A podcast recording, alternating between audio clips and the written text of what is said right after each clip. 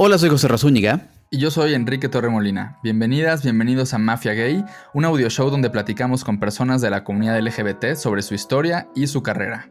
¿Quién es nuestro invitado de hoy, José Ra? Jonathan Silva es psicólogo especializado en psicoanálisis y autismo, profesor de la Universidad Iberoamericana, exdirector del Colegio Monarch y defensor de la diversidad.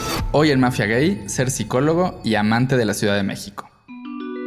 Hola Jonathan, bienvenido, ¿cómo estás? Hola, muy bien, muy emocionado. Gracias por estar hoy aquí. Estamos muy contentos de que seas nuestro invitado en Mafia Gay, que te podamos hacer muchas preguntas. Me encanta porque usualmente estoy del otro lado, entonces Exacto. Eh, voy a ver qué se siente. Oye, John, vamos a empezar muy por el principio. Te quiero preguntar un poco sobre tu infancia y cómo es crecer en Ciudad de México, que es una ciudad que, que tú quieres, que promueves, que amas profundamente. Eh, ¿Qué es lo que más te gusta de esta ciudad? Lo que más me gusta hoy en día de esta ciudad, eh, supongo que es la diversidad. Eh, siempre me ha gustado mucho la oferta cultural, teatral. Desde chiquito me tocó ir al Poliforum los domingos y a ver a Fred Roldán, obviamente y era algo que disfrutaba mucho con mi familia. No sé cómo me hacían caso y, me llevaban y yo conseguía descuentos para ir al teatro porque me encantaba. Pero mi papá es diseñador gráfico y entonces tenía una costumbre de llevarnos a los museos los domingos. Me gustaba mucho. Me acuerdo que por ahí de 1992 pusieron una exposición en el Museo de Arte Moderno que era mm, las campañas de Benetton y yo fui con mis papás y me parecía una cosa muy cool. Y de repente había un espectacular, este literal, tamaño espectacular, de una campaña que tenía penes y, vulvas por todos lados, de diferentes colores, sabores y texturas, y eso me, me choqueó muchísimo. Lo platicamos, este, mis papás como que dijeron, bueno, pues sí, es parte de la diversidad y es una de las memorias que más tengo y me acuerdo mucho y me da risa y me da pena y me da no sé qué digo, contestando un poco de cómo es la infancia, eh, era así, mis papás eh, tenían como una visión un tanto liberal en ese entonces, después cambiaron por diferentes cosas, pero ellos no se casaron nunca, ni por lo civil, ni por la iglesia, entonces tenían como un, un rollo que a mí me gustaba. Después se volvieron muchos y creo que también les va bien y tuvieron su propia evolución. Yo crecí en la Condesa, desde, desde que nací, nací en la colonia Condesa. Mis papás vivían en un edificio que se llama el edificio Princesa. Este, dicen que algo tiene que ver. Este, estaba condenado. Condenado, sí. Era, bueno, es un edificio que estaba planeado para solteros y solteras porque tenía como cuartos muy pequeños. Es un edificio art deco muy padre que está en la calle de Iztaccíhuatl. Pero nací yo y entonces los corrieron y nos fuimos a un edificio también ahí en Iztaccíhuatl. Crecí en la colonia Condesa. Eh, tenía una vida bastante, bastante, no sé, común. Eh, ir al parque, comprar galletas, garabatos de camino al parque. Será un poco mi rutina. Ok. Oye, John, y a ver, o sea, esta es una ciudad que a lo largo de, de tu vida que si quieres decir tu edad, ahorita la, puedes decir, pero a lo largo de tu vida es una ciudad que ha atravesado pues muchos cambios, desde, desde temblores, un par de temblores importantes o que han marcado mucho de, esta ciudad, eh, la llegada del metrobús, hasta pues, la conquista de derechos como el matrimonio igualitario, el reconocimiento de la identidad de género, el aborto. Eh, ¿Cómo es vivir en una ciudad así? ¿Cómo es crecer en una ciudad eh, digo, ya no, tanto de tu infancia, pero el resto de, tu vida mientras está pasando todo eso? ¿Cómo, cómo lo has vivido? Pues justo eh, me acuerdo también un día que salimos con mis papás a caminar a Ámsterdam y había una manifestación, o sea, mi edad, tengo 36 años, eh, entonces esto de haber sido hace más de 25 años, había una manifestación de vecinos y vecinas que estaban en contra de la prostitución que había en la colonia Condesa. Y en ese entonces, eh, mis papás dijeron, vamos a sumarnos. Y me parecía adecuado, ¿no? Era una, manifestación en contra de la prostitución. Y lo cuento como analogía porque hoy en día jamás me sumaría a una manifestación de esta índole y al contrario, me da gusto que he podido hacer otras marchas, ir a otras marchas.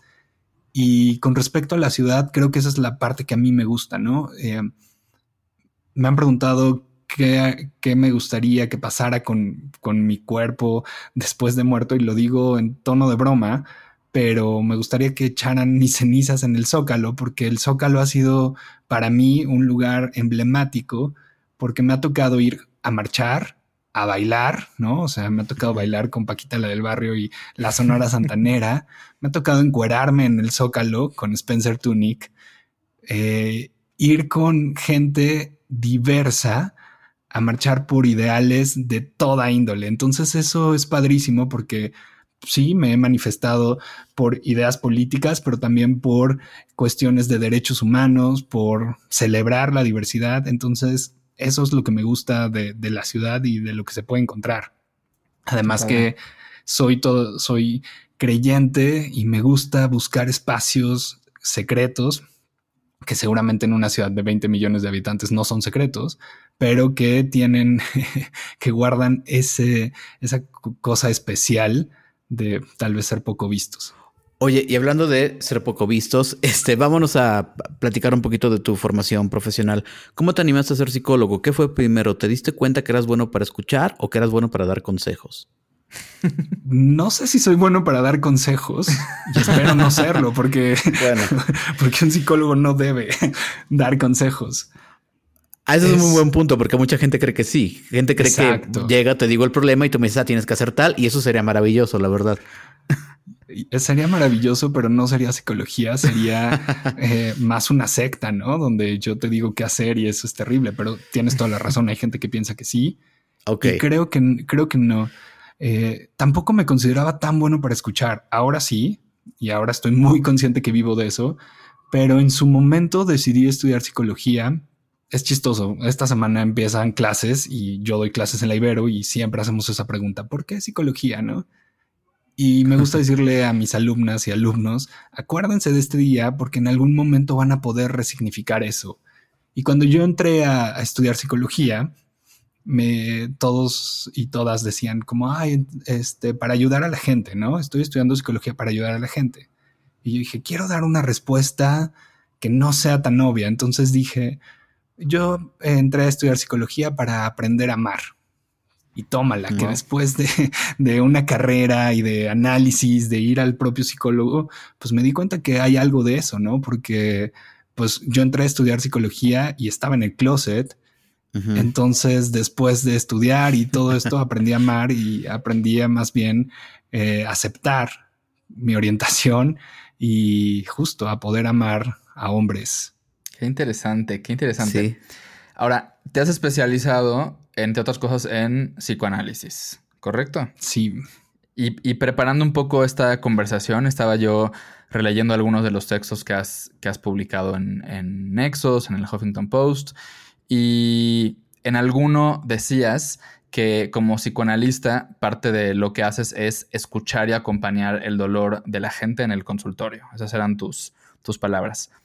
Y me da curiosidad saber qué has aprendido en tu práctica sobre nuestra relación como seres humanos con el dolor, con las fuentes de ese dolor. ¿Ese dolor es una herramienta para algo? ¿Qué, puedes decir sobre eso? Una de mis mejores amigas alguna vez me preguntó cómo definiría yo la locura, ¿no? Y si tiene que ver con los diagnósticos, con los libros. Y yo le decía que justo en mi trayectoria, acompañando gente, escuchando gente, definiría más bien la locura como el nivel de dolor que cada quien tenemos adentro. Hay gente que la pasa muy mal y es bien complicado, ¿no? Poder acompañar y poder darle lugar a ese dolor. Digo, invariablemente ahora, por ejemplo, que estamos sobreviviendo y sobrellevando una pandemia, es impresionante lo que toca escuchar aquí, ¿no? Eh, hay gente que, no está pudiendo con, el nivel de cambio que se requiere hoy en día o que se viene. Y, pues no sé, estoy consciente que me gusta y me apasiona poder acompañarles a estructurar algo de ese dolor, porque claro que cualquier cambio da miedo, pero genera dolor eh, y que hay situaciones en la vida que a veces solamente necesitan una escucha, no un consejo, ¿no? Recuerdo una, una vez que me tocó escuchar una historia terrible y que por supuesto que te deja, te deja muy movido, ¿no? Me tocó escuchar eh, el asesinato de una familia, que era pues la familia de una paciente mía, y que en esa ocasión solamente vino a llorar 45 minutos. ¿No? No es cualquier cosa, no es cualquier cosa poder estar ahí acompañando ese nivel de dolor. No, no era mi familia, pero pues claro que te implica, y mi resolución fue salir y pedir la comida más comfort food que pueda haber, porque se requiere también eso. ¿no? Es que sí, y además, a ver, hoy estamos grabando esto contigo en tu consultorio. ¿Cómo es, o sea, que no sé esa es una pregunta igual muy, muy cliché, no sé si es una pregunta que les hacen mucho por ser psicólogo, pero ¿cómo, ¿cómo te haces tú responsable de ti mismo cuando estás tú todo el tiempo teniendo ese rol de acompañar y de soportar y de escuchar y de, y de recibir como pues cosas muy fuertes. ¿Cómo te haces tú cargo de, de, de, ti mismo y de tu salud mental, digamos? ¿O cómo le hacen los psicólogos? No sé si todos, pero creo que el primer paso sí es reconocer. Yo veo colegas, ¿no? Profesores que me dieron clases en la maestría o en el doctorado, que verdaderamente y físicamente están acabados y creo que es cuestión de hacer conciencia que ponernos aquí para escuchar implica poner el cuerpo. Eh, bueno, y ya que estamos hablando de eso, poner el cuerpo, yo también trabajo mucho con autismo y poner el cuerpo implica que me han golpeado, ¿no? Literalmente. Me acuerdo que, digo, no sé si desvíe mucho del tema, pero me acuerdo que el primer año que entré a trabajar al colegio de niños con autismo, este, era mi cumpleaños y es un trabajo muy pesado porque estás acompañando un dolor que no puede apalabrarse, ¿no? Que es el autismo. Y entonces, eh, uno de estos alumnos, el día de mi cumpleaños, de, pues tuvo una disregulación terrible y empezó a golpearme. Y entonces tuvimos que acompañarlo, llevarlo a un lugar seguro para que no se lastimara a él, para que no me lastimara más a mí. Y la resolución de él en este lugar fue hacerse pipí encima de mí, ¿no? Y entonces uno pone literalmente el cuerpo, se pone ahí para que te toque a veces lo peor de las personas. Claro, yo decía, bueno, pues hoy de cumpleaños recibí mi primer golden shower. Claro, claro, de broma. Pero eh, porque, porque tienes que hacer algo con eso, ¿no? Y, respondiéndote, el humor es algo, es algo que nos ayuda muchísimo. eh, recuerdo que cuando hacía prácticas en la Ibero nos tocó ir al pabellón de oncología del Hospital General.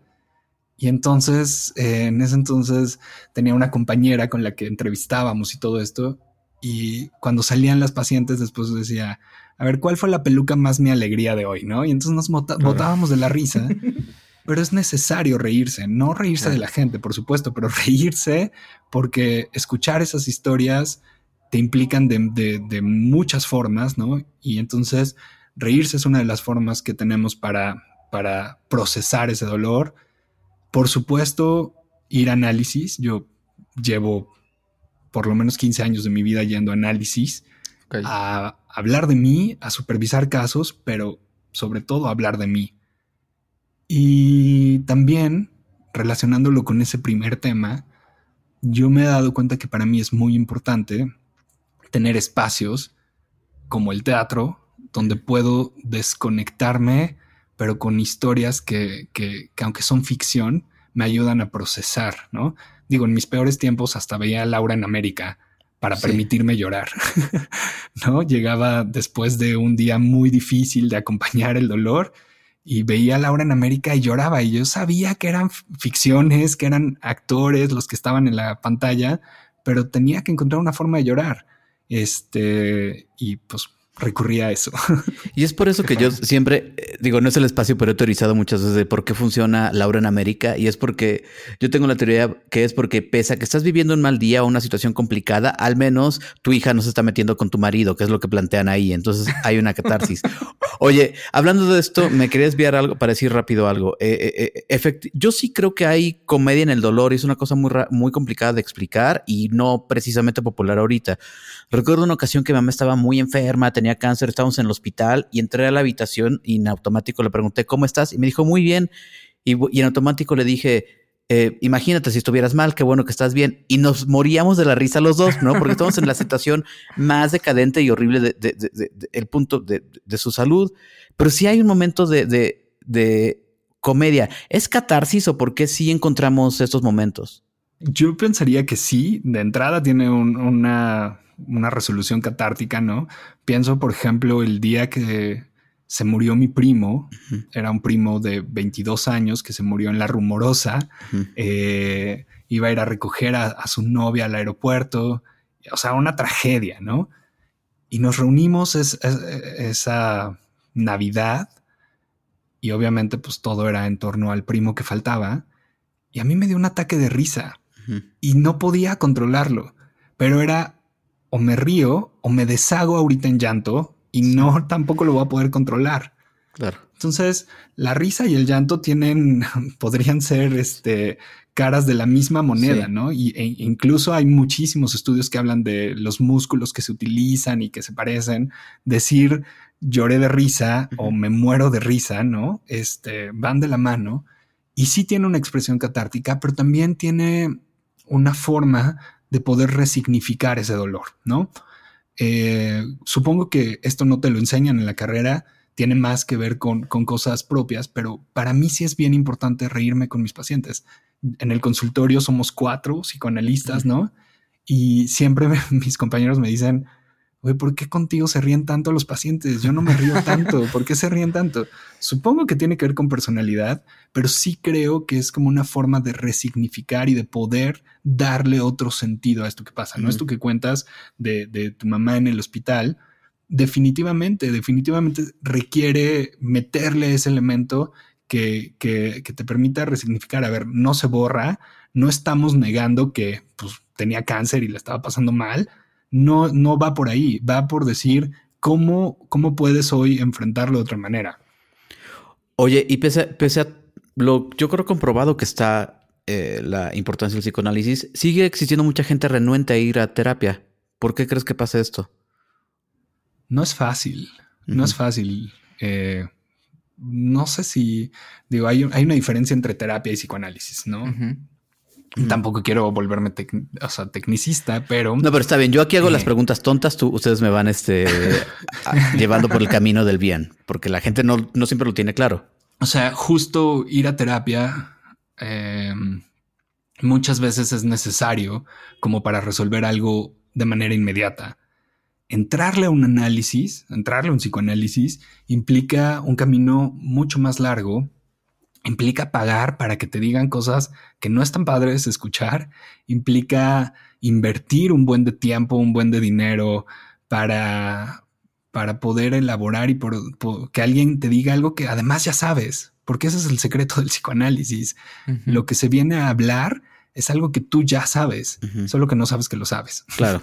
es, ese es el truco. Entonces, eh, no es fácil y por supuesto que hay muchísimas resistencias. Y hay muchas resistencias porque mm, si quieren, o sea, si quieren oír la explicación eh, política, porque vivimos bajo un sistema neoliberal. Eh, no, lo digo en serio. Y estamos, o sea, los imperativos de esta época nos, nos hacen muy difícil aceptar que, necesitamos ayuda, porque el imperativo de esta época es tú puedes, ¿no? si quieres, puedes. Eh, no hay, no hay imposibles, todo esto que nos dicen, y entonces reconocer que uno necesita ayuda, que reconocer que uno necesita decir, a ver, denme chance, voy a detenerme un rato a pensar qué he hecho, quién soy, de dónde vengo, no es fácil. Esto que dices conecta muy bien con, con lo siguiente que te quiero preguntar, porque sí creo que hay una cosa en pues no sé si es algo generacional combinado con, con el sistema político, económico, como tú decías, como de tú puedes hacerlo, o sea, no sé, quieres publicar un libro, públicalo.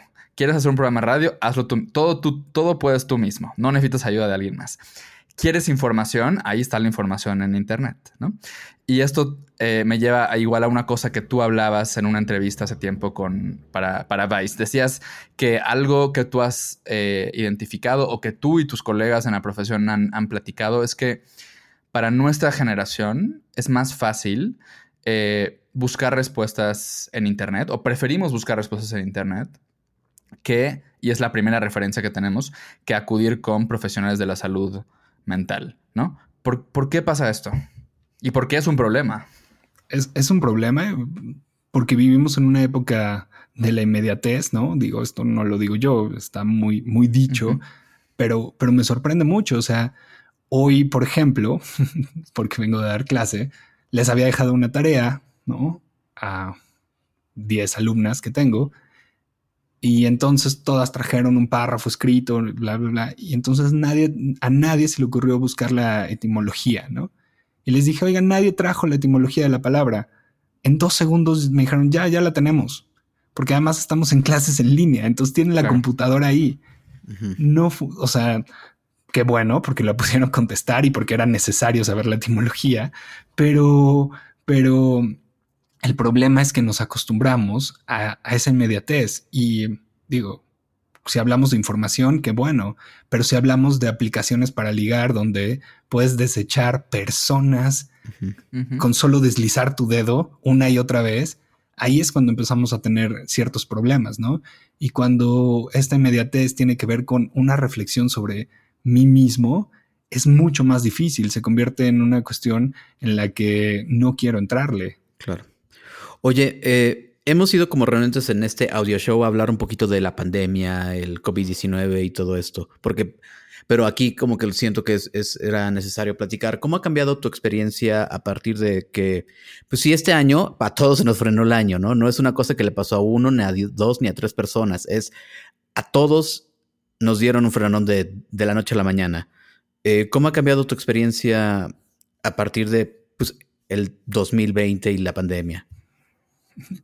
Y ibas a decir, no le pasó ni a uno ni a Dios. Hay que, hay que tomar en cuenta ese lapsus. No sé de qué que, me hablas, que, ¿eh? Vale, no vale, porque ni Dios se salvó de esto. Ni Dios se salvó. No, las iglesias, hasta los templos se cerraron, pero bueno. Imagínate, gra gracias a Dios ahí sí que se quedaron sí, sí, sí. en bancarrota. Eh, supongo que eso es una cuestión del psicoanálisis que me gusta mucho, que requiere estar a la altura de la época, ¿no? Mm. Eh, el psicoanálisis surge justo por, por esto, por escuchar el malestar de la cultura, ¿no? Ese es un texto de Freud, pero el malestar epocal entonces, si uno no está inmerso en eso, que además sería muy difícil, porque a mí lo que más me gusta de ser psicoanalista es que tengo que saber de memes, de antros, de restaurantes, de uh -huh. lugares, porque es de lo que viene a hablar la gente, ¿no? Claro. Entonces, definitivamente 2020 es un año que nos para o nos paraliza o nos obliga a cambiar a la mayoría. Sin embargo, creo que desde mi profesión, sí me dijo, pues si no te, o sea, si no te pones al tiro, no la vas a armar, ¿no? Y lo digo porque hay, hay compañeros, colegas, ¿no? Que dijeron, yo no voy a recibir personas por teléfono porque eso no es psicoanálisis. Pero no se trata de que sea psicoanálisis o no, se trata de que hay personas que le están pasando muy mal. O yo no voy a dar clases hasta que sean presenciales porque eso no es dar clases. Uh -huh. Y entonces, ¿qué haces? ¿No? entonces, te obliga de alguna manera a adaptarte. Y esa palabra que está muy de moda, que yo no sé qué tanto me gusta, pero la resiliencia y todas estas cuestiones, eh, se requiere toda esta adaptabilidad para poder responder a la altura de lo que está pasando en el momento. Si no, definitivamente te quedas atrás, ¿no? ¿Qué pasa en el, en el terremoto? Sí. Este, había analistas que decían, tienen que venir en este momento, ¿no? Porque es súper difícil. Y no eres una persona también, o sea, ¿cómo le pides a la gente que venga? O cómo no recibes, pues a menos que se cayó tu consultorio. Y estas cuestiones que sí nos ponen en juego, porque evidentemente eh, no es que seamos los psicoanalistas una raza superior que puede con todo, no, pero tenemos que estar a la par acompañando eh, a las personas en esto que estamos viviendo y acompañando a desenredar. Claro. John, queremos preguntarte un poco sobre eh, salud mental y comunidad LGBT, que finalmente es pues como uno de nuestros temas centrales aquí, ¿no? La comunidad LGBT más, digamos como sector de, de, la población, pues de pronto tenemos índices altos de, de, cuestiones como depresión, de suicidio, adicciones, eh, de temas que no nos gusta hablar, como por ejemplo violación, eh, violencia, perdón, en relaciones de, pareja. Eh, y creo que, o por lo que yo entiendo, pues no es porque hayamos nacido porque tengamos por default como una tendencia a problemas de salud mental, sino son el resultado de procesos de, aceptación, de rechazo, contexto social, ¿no? Lo que hemos vivido, etc. En, en tu trabajo, ¿qué has entendido, qué has aprendido sobre la comunidad LGBT y estos temas de salud mental. Sí, definitivamente no viene junto con pegado pertenecer a la comunidad LGBT y tener problemas de salud mental. Me refiero de, base. Sin embargo, pareciera que sí, ¿no? Porque las estadísticas hablan de, por supuesto, un número altísimo de em, comorbilidades que tienen que ver con algunos trastornos, ¿no? Lo que más yo he aprendido y que me cuesta mucho trabajo cada vez que lo pienso es dar cuenta de cómo internalizamos discursos de odio en el día a día. ¿no? Es, es, bien difícil y justo escribía ese artículo este año que decía el director de propaganda de, del partido nazi decía, o se le atribuye por lo menos esta frase de si cuentas una mentira más de mil veces se vuelve una verdad. Y justo, justo em, va en este sentido de internalizar discursos que se vuelven verdades para la comunidad LGBT y discursos de odio, ¿no? Pensaba que a partir de este artículo, un amigo que, un amigo buga, me decía, bueno, pero entonces eso quiere decir que el feminismo podría ser, este, podría ser mentira y lo hemos contado más de mil veces sin dar cuenta del, privilegio desde donde lo está diciendo, ¿no? Y que no podemos comparar un discurso de odio con la teoría feminista o con el feminismo. es, eh, y, a mí me sorprendió mucho porque además es un amigo que quiero y que sé que sé que no lo estaba haciendo desde un lugar de odio, pero me sorprendió porque estaba repitiendo esto que no damos cuenta de cómo esos discursos apuntan a evidenciar la diferencia, pero en un lugar de exclusión, ¿no?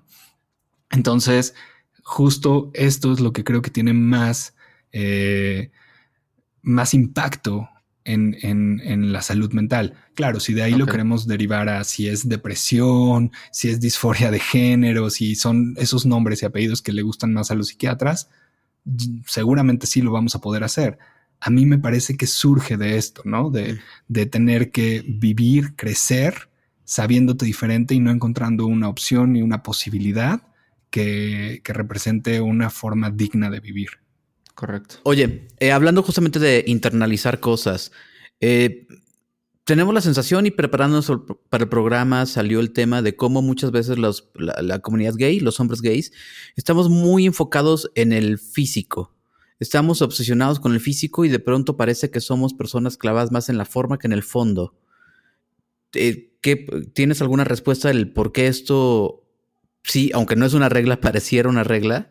Sí, aunque no es una regla para la comunidad, más que, más que una regla, se vuelve una salida, vamos a ponerlo entre comillas fácil. Y digo entre comillas porque yo nunca he ido al gimnasio, ¿no? Sí. Supongo que es difícil, pero es una salida fácil porque da cuenta del mundo en el que vivimos que privilegia la imagen, ¿no? Entonces, en el imaginario, si yo me veo bien, voy a estar bien. y te lo dicen mucho, ¿no? regresamos a esto de los imperativos de la época, este, cómo te ven, te tratan y ese tipo de cosas que, que, que además se internalizan, pero que también no ayuda hoy por hoy que los medios están, están romantizando algo de la, de la, vida en comunidad LGBT desde lugares de privilegio, ¿no? Y entonces a lo mejor un cuerpo eh, trabajado, un cuerpo estéticamente correcto, me ayudaría a sentirme bien o me ayudaría a entrar a esos lugares y esas posibilidades que son las únicas dignas para vivirse desde la diversidad. Yo empecé a ir a terapia hace un, par de años, ¿no? Y tú eres una de las personas que yo como que consulté de no sé a qué tipo de terapia ir y un poco me orientaste y, como que, y, además, me, o sea, me ayudaste como a animarme a ir, porque uno se hace menso, aunque sabes que quieres ir o que lo necesitas, te haces medio pendejo un rato. Una cosa que, que, me voy a confesar que entendí hace muy poquito en terapia y que es algo de lo que tú has hablado y has escrito, es lo siguiente. Las personas LGBT, un poco como tú decías, pues estamos rodeados todo el tiempo, crecemos escuchando mensajes que nos dicen de distintas maneras eh, que estamos mal, ¿no?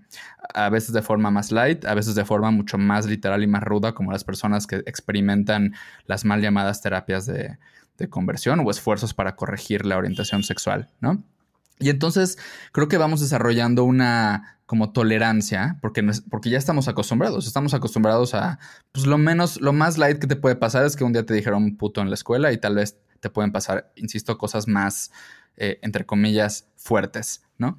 Y entonces uno de los efectos que esto tiene es que las personas LGBT que no hemos afortunadamente vivido situaciones como de violencia o de discriminación muy extrema, como terapias de corrección o como, eh, no sé, que te corran de tu casa o ya no digamos vivir en un país o en un lugar donde la homosexualidad es ilegal, esas personas como que pues también crecemos un poco pensando eh, que somos privilegiados y las, y las experiencias que sí tenemos de rechazo y que pueden ser algún tipo de trauma, entre comillas, muy entre comillas, más light, pues como que las menospreciamos, ¿no? Eh, como que dices, ah, pues no me tocó algo tan terrible, no me tocó algo tan fuerte, algo tan malo, entonces la he librado. ¿Puedes elaborar un poquito sobre esto? ¿Cómo, o sea, cómo opera esto en, en, en nuestra cabeza de personas LGBT? Claro, como casi una manera de compensación, ¿no?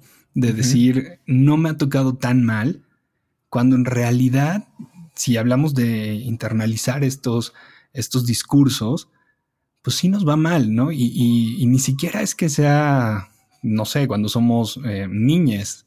Yo lo pensaba hace muy poco, por ejemplo, yo llevo muchos años siendo psicoanalista, pero muchos años fui psicoanalista de closet porque el mismo psicoanálisis tiene un discurso internalizado donde desde un lugar, lo pongo entre comillas también, bastante amigable, donde dicen, bueno, es que no tendrían por qué saber si eres diabético o si eres gay, ¿no? Tus pacientes. Pero no es lo mismo, porque entonces uno aprende a vivir en el closet en muchas situaciones. Y a veces, aunque haya diferentes vivencias que pueden ser traumáticas o no, aprendemos de alguna manera a compensar el hecho de que no nos ha ido tan mal, eh, y lo pongo entre comillas, para decir, pues sí, tengo, soy afortunado, tengo privilegios, lo cual sin duda es cierto, ¿no? Supongo que en cada caso cada quien tendrá eh, la forma de pensar sus propios privilegios, pero que al final del día y en un recuento, se vuelve una manera en la que minimizamos muchas pérdidas que implica el hecho de poder asumirte diferente. Pérdidas que tienen que ver con expectativas, ¿no? Pérdidas que tienen que ver eh, con, con vivencias que no te tocan porque por el hecho de no pasarla tan mal, prefieres no apostar por buscar el amor de tu vida desde que eres chico, por no pasarla tan mal, prefieres ahorrarte la discusión con tus papás, de decirles, este soy, ¿no? Y entonces, pues sí, no te tocó a lo mejor una situación traumática o de mucha violencia, pero el hecho de reprimirte tiene consecuencias muy grandes a nivel salud mental también, por supuesto, pero tiene consecuencias grandes eh, en, la manera en que te construyes a ti mismo. Qué fuerte. Chavas, Chávez, Chávez, vayan a terapia. José Ra. Oye, y, digo, buscando un poco de luz al final del túnel, ¿viene más fácil para los chavos? Para ahora, digo, porque uno, este, pues uno se siente joven, pero ya no lo somos tanto. Pero ¿tú crees que viene un poquito más sencillo para las nuevas generaciones o Nel? En términos de qué? En términos de, la comunidad LGBT. De la comunidad LGBT, salir del closet, este, ¿crees que, digo, tomando en cuenta que nuestros compañeros de nuestra edad ahora son los nuevos padres, pues? Viene más sencillo en términos de inclusión y de reconocimiento de derechos, sí. Sin embargo, al final del día no podemos negar la historia del ser humano. y llegar a un proceso así implica siempre pasar por procesos de exclusión y de discriminación. Por ejemplo, tengo, tengo una paciente que es una niña trans y su mamá me decía, es que tal vez sea más fácil si hubiera escuelas para niñas trans. No le sería tan difícil la vida. yo, le, yo le dije, bueno, eso está, lo veo complicado, pero no por, no, no por la cuestión de, de pensar la diversidad y de los derechos y todo, sino porque si hubiera una escuela exclusiva para niños y niñas y niñas trans, lo que pasaría es que se discriminaría a la que tiene lentes, a la que pesa más, a la que sus papás lo que sea, porque es un proceso natural del ser humano buscar la diferencia, rechazarla para poder saber quién soy, después incorporarla para después rechazarla y pasar por estas cosas eh, que más que pensarlo desde el ámbito de los derechos, donde ahí sí no hay discusión, tienen que ver con procesos propios de entender quién eres. Entonces, me gustaría decirte que sí, románticamente todo se va a poner mejor. Espero que en términos de derechos sí, pero en términos de identidad y de, de sabernos quiénes somos nosotros mismos, no se pone, o sea, no se pinta tan bien porque necesitamos esto, necesitamos diferenciarnos para después incluirnos, para después saber quiénes somos y decir, ching, la cagué en hacerle daño a ese güey, pero pues ahora ya me cae bien.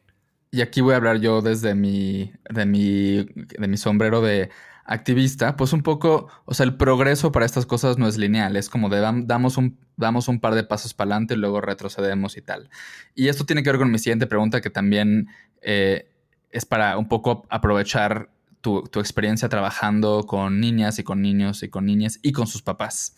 Eh, digamos, hoy el, en México y en Latinoamérica y en el mundo, el, discurso más fuerte que, que, ha ganado más terreno en contra de las personas LGBT más y nuestros derechos es el famoso no te metas con mis hijos o con los niños no, o como, como un poco promover esta idea de que las personas LGBT y los activistas LGBT eh, somos intrínsecamente como una amenaza a la familia tradicional, eh, a los niños, eh, que queremos, pues no sé, como, como lavarles el cerebro, reclutarlos, todo ese tipo de, cosas.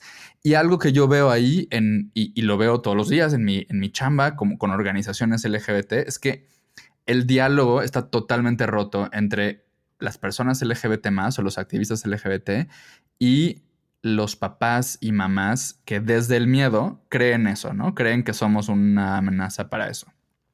Tú eres un hombre gay, fuiste director de un, colegio eh, varios años, has trabajado con, insisto, con familias.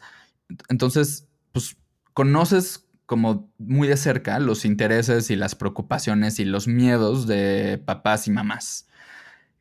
¿Cómo, cómo podemos eh, resolver ese diálogo roto? ¿Cómo, ¿Qué hay que hacer para, para, para tener una conversación y para, en vez de nada más estar como el, como nada más, o sea, como, sí, como dos bandos que se están gritando de ustedes quieren hacerle daño a mis hijos y nosotros contestamos, no, no es cierto, no, no es cierto, y no llegamos a nada. Insisto, ese discurso está avanzando y lo que, en lo que resulta es, pues por un lado, esto que decías de los derechos, en que los derechos tal vez tengan más obstáculos, pero también otra cosa en la que resulta todo esto es que sigue habiendo niños y niñas y niñas que están creciendo en casas donde les siguen diciendo, aunque sus papás sean de esta generación, ustedes están mal. es, es como una pregunta bastante densa porque solo, solo se me ocurre responderla desde una palabra que es las expectativas. O sea, ahí de lo que estamos hablando es de cómo le haríamos para lidiar con las expectativas, ¿no? Y entonces llegan papás aquí al consultorio y me dicen, es que me encantaría que, oh, bueno, te voy a poner el ejemplo. Llegó un papá que su novia estaba embarazada y me dice, estoy feliz porque entonces por fin voy a tener a ese niño que me va a acompañar a los partidos de fútbol, ¿no? Y entonces, cuando vaya a una primera comunión, le voy a dejar que se vaya en, en, ¿cómo se llama? En el uniforme de fútbol, porque a mí siempre me regañaban porque me manchaba los pantalones de primera comunión. Entonces, mi hijo va a ir con el uniforme de fútbol. Híjole. Y entonces yo le decía, uno, ojalá le guste el fútbol, porque si no, ya valió. Pero dos, te toca ser papá sí es cierto que te toca enseñarle que vivimos en una sociedad. ¿Qué quiero decir con esto? Pues a una primera comunión tenemos que ir con pantaloncito y camisa. No, no es que mm. sea la única forma, pero que lleve una maleta y que después se ponga el uniforme de fútbol para que no manche el pantalón. Pero si tú desde ahí estás imponiendo, ¿no? Que ahí está la contradicción y, y, y esta reflexión de los papás y con mis hijos no te metas es es sumamente, o sea, nos daría para discutir y hacer tres programas, porque está llena de contradicciones, ¿no? A mí me da mucha risa cuando llegan los papás y dicen, es que lo único que quiero es que sea feliz, pero les falta decir que sea feliz a mi modo, porque con lo que estamos lidiando en realidad son con cuestiones individuales. Y digo que da para pensar mucho, porque lo que pone de manifiesto estas asociaciones es que los, los, niños, las niñas, los niños no les interesan, sino que tiene que ver con una agenda personal, ¿no? Con, con conflictos que yo no he podido resolver como papá, con conflictos que yo no he podido resolver como adulto. Entonces, cuando dices cómo le hacemos, mi propuesta sería de entrada sacar a los niños de en medio y pensar en términos mucho más generales, ¿no? Sacar a los niños a las niñas, porque mientras, como estas caricaturas de Mafalda, mientras los adultos están discutiendo, los niños sí están resolviendo el mundo. Entonces, eh, mi propuesta sería eso, sacar de alguna manera a, los niños, a las niñas de esas ecuaciones, porque de verdad no tienen nada que ver con las peticiones y poder trabajarlos como adultos sin poner en medio a los niños. Es como cuando los papás se divorcian resuélvanlo entre ustedes, no pongan de pretexto a los niños, a las niñas, o como cuando una mamá decide no separarse de, de la persona que la violenta por sus hijos, son facturas que se cobran carísimo. ¿no? Como no usarlos como, como herramienta de esa discusión, de ese pleito. Exactamente. Aunque en teoría son, son discusiones que se hacen por ellos. Correcto. Claro que no son por ellos, ¿no? Correcto. Oye, Jonathan, y justo hablando de niños, ¿qué has, has aprendido?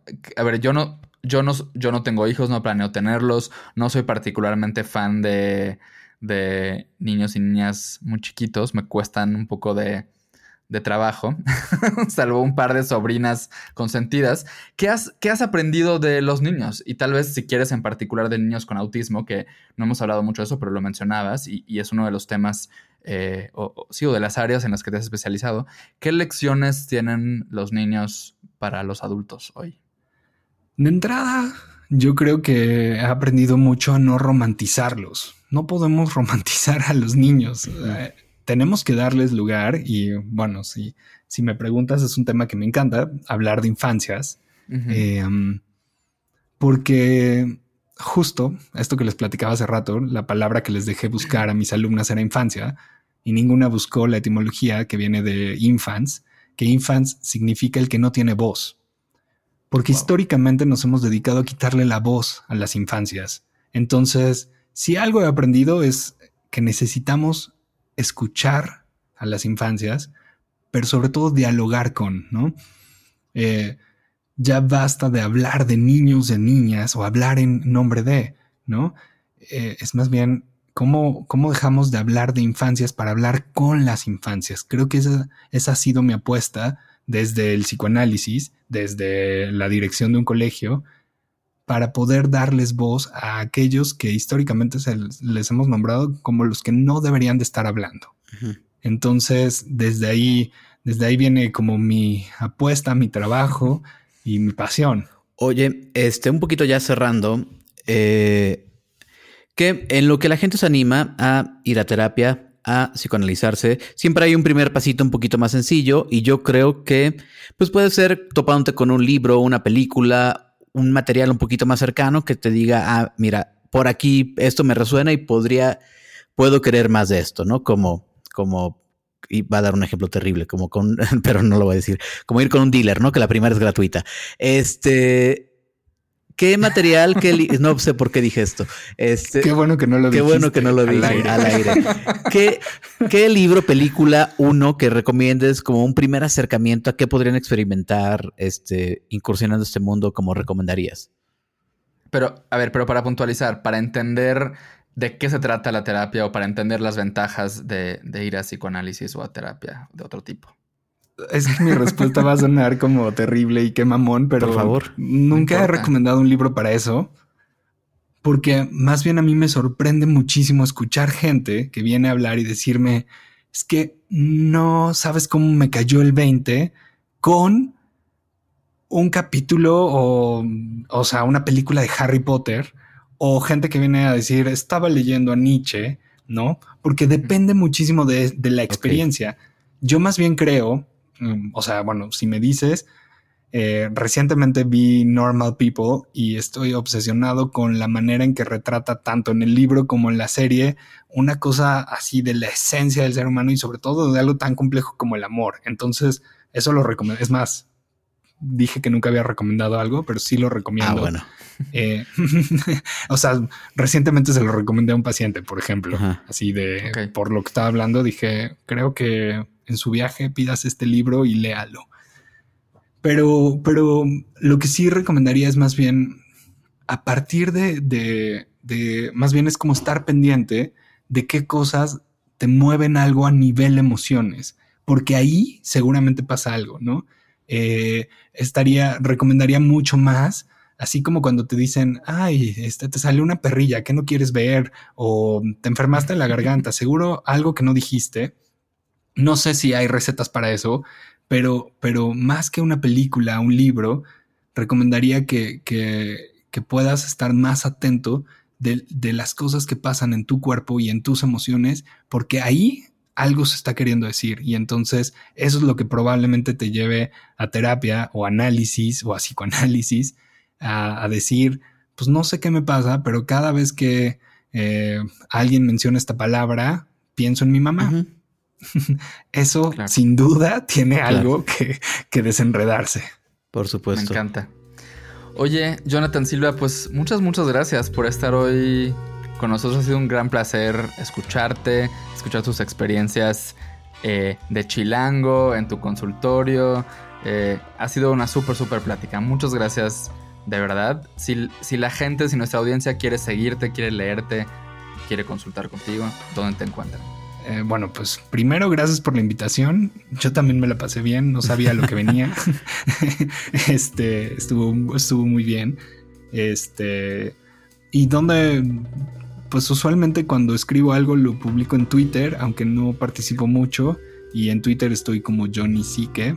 Y si quieren contactarme, también podría dar mi correo electrónico este, si tú quieres, sí, por favor. La vieja escuela. Este, y mi correo es jonathan.silva.miranda.gmail.com. Perfecto. Pues muchísimas gracias. Gracias a nuestro productor Fernando Cisniega. Gracias por escucharnos hoy. Yo soy Enrique Torremolina. Y yo soy José Razóñiga. Muchas gracias, John. Esto fue Mafia Gay y hasta la próxima.